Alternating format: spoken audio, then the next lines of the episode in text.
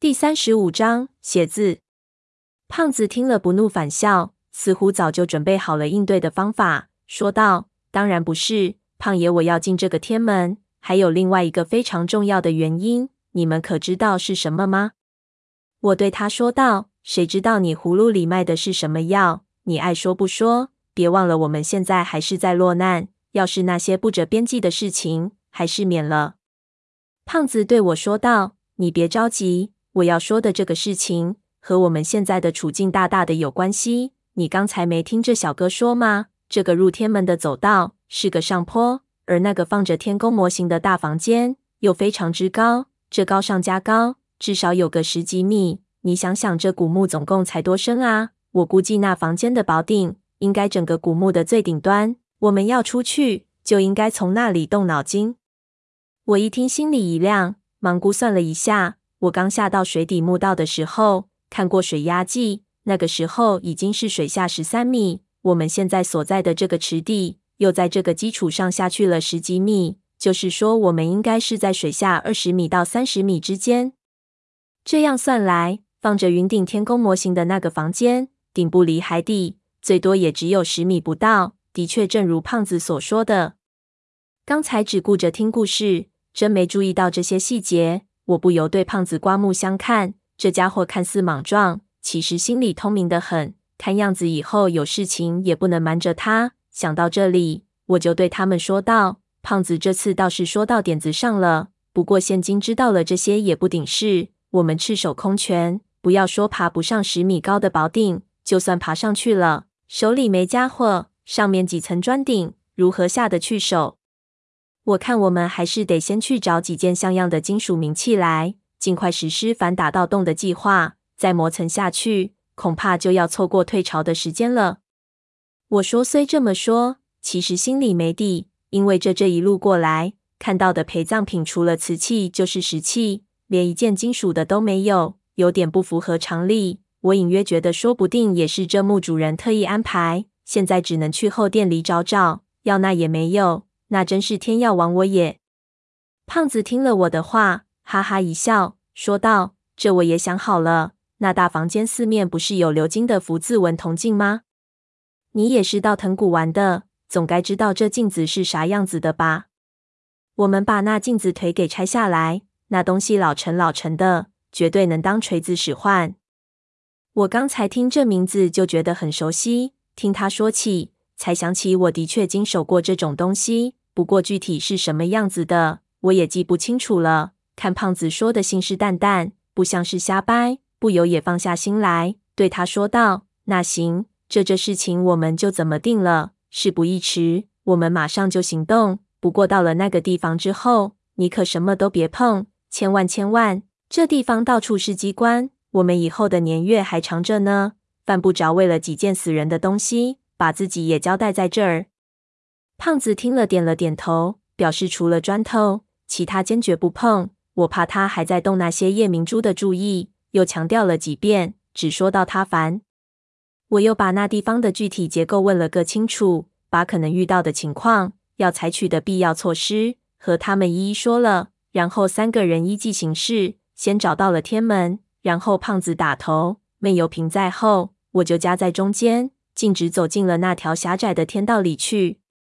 我在闷油瓶的叙述中已经听过天道里的情境，但是自己进去又是别有一番滋味。刚开始并没有感觉，只觉得是晚上走在嘉兴西塘的石皮弄里，窄了点而已。可是走了一段时间后，前后都已经没了边际，才开始慌起来。我走在中间，黑道是不怕，只是四周太安静了。我们都穿着脚蹼，脚步声噼里啪啦的，在狭长的走道里听起来十分的怪异。似乎后面跟着个什么怪物跟着似的。胖子神经大条，对这些没感觉，就是这道太窄，他走起来很不舒服，也直埋怨：这石道他娘的也不知道是谁造的，摆明了歧视我们胖子。你说这通往天门的天道，怎么寒碜成这个样子？要天上的道都这个样子，弥勒佛都不用出门了。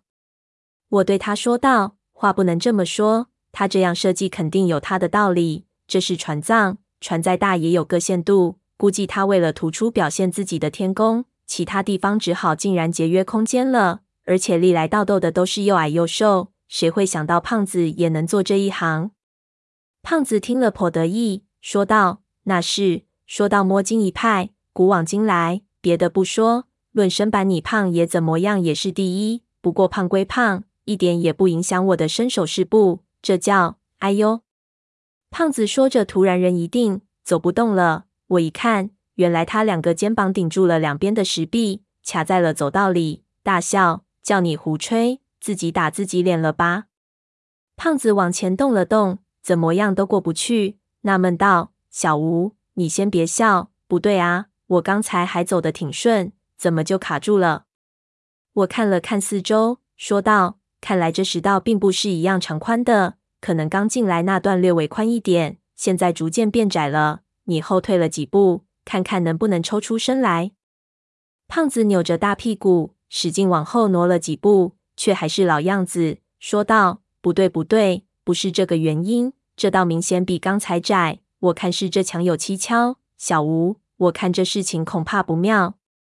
刚才一路过来，一直蒙头就往前走，也没有注意这些墙壁。听他这么一说，我也觉得好像是变窄了一点。于是左右手各撑住一面墙壁，一下一股奇怪的感觉传来，我呀了一声，不好，这两面墙好像正在合拢。闷油瓶也摸了摸墙。点点头，说道：“看样子有变故，没时间了，我们退出去再做打算。”我一听，心说这可不是闹着玩的，被这两块墙板压一下，估计就成三个烙饼了。于是，一回头撒腿就跑。胖子看我们跑得如此快，忙用力一转，侧过身子，急得大叫：“等我，等我！别他娘的光顾自己！”我从来没跑过这么快，几乎是连滚带爬。几乎全身的力量都用上了。等我跑到出口的地方，那两面墙壁明显又合拢了很多，连我都要侧起身子才能通过。胖子更是不行，几乎是像螃蟹一样，只能横着走。闷油瓶伸手就去开那个暗门，弄了两下，突然骂了一声，转过头来对我说道：“有人在外面把门轴卡死了。”胖子一听，脸都绿了，大骂：“这狗日的天门，这下子完了！”你们快想想办法，不然哥几个今天就归位了。我急火攻心，看着这石墙一点一点压过来，真他娘的比死还难受。可一时间能有什么办法？这种情况，除非有奇遇，否则大罗神仙也没辙啊。说道：“能有什么办法？往前跑吧，跑得快，说不定还有一线生机。”闷油瓶一把拉住我，摇头说：“过去起码要十分钟，来不及了。我们往上看看。”说着，双脚蹬住两边的墙壁，就往爬去。我抬头一看，只见上面同样黑漆漆一片，也不见任何变宽的迹象。不知道爬上去有什么用，不过事到如今，总比在这里等死好。想着招呼胖子一起开爬。这走道变窄，爬起来简直和走路一样方便。我们一路向上，几分钟之内就直爬了十几米。胖子不由啧舌，说道：“还是这位小哥脑子快。”这下好了，我们可以在被压成饼之前先跳楼自杀，免得受那皮肉之苦。我也没听出来胖子是不是真心的，不过想起要被压成肉饼就一阵恶心。这可不是爽快的死法，说不定你还能听到自己头骨被压爆的声音。我真的是宁愿摔死，也不想被活活夹死。这时候闷油瓶在上面叫：“先别胡思乱想，我们还有时间。你们还记得不记得？”棺材下面的那个盗洞，胖子说道：“当然记得，但是和我们有什么关系？”话一出口，他就哦了一声。我懂了，你是说我们要学习他的精神，不到最后关头永不放弃，是不是？闷油瓶说道：“不是，这个世界上没有一个盗洞的会放着地宫不走，反而在地宫的墙壁里打洞钻来钻去的。如果是这样，那只有一个原因。”他遇到了什么困境，必须在地宫的墙上开洞逃命？我一听就明白了，不由心一动，说道：“你是说打这个洞的人和我们一样，也是在这种情况下才被迫去开这个盗洞的？”我不得不佩服闷油瓶的思维敏捷，也知道他为什么要往上爬了。这地板和两面墙壁都是轻钢石，除非有炸药，否则怎么样也没办法打出个洞来。唯一可能下手的地方。必然只有看不到天花板。说话间，我们已经爬到了顶部，再上去就是一层青砖。我敲了一下，不由大喜。我们料得不错，果然是空心的。这种砖头能压不能凿，有合适的工具，开个孔应该非常方便。不过我望了一下四周，只见一片漆黑，看不到盗洞。胖子说道：“糟糕了，小哥，你说这石道这么长，要是他把入口打在走道那头怎么办？”闷油瓶说道：“任何人遇到这种情况，肯定先是往出口跑，发现出口的门被卡住了。”才会用反打盗洞这种迫不得已的办法，所以这道洞口必然是在这里附近。如果他打在另一面，我们也只有认栽。这话说得非常有说服力。我和胖子点了一下头，打起精神开始向边上搜索。这个时候，我和闷油瓶的情况还好，侧着身子，身前身后都还有一个拳头可以放。胖子已经几乎到了极限了，要缩着肚子才能在这夹缝里移动了。我看得出这给他的压力颇大。就安慰他说：“脂肪的压缩比还是很大的，只要墙壁不顶到你的骨头，就不算有事情。”他听了脸都青了，摆摆手叫我别废话。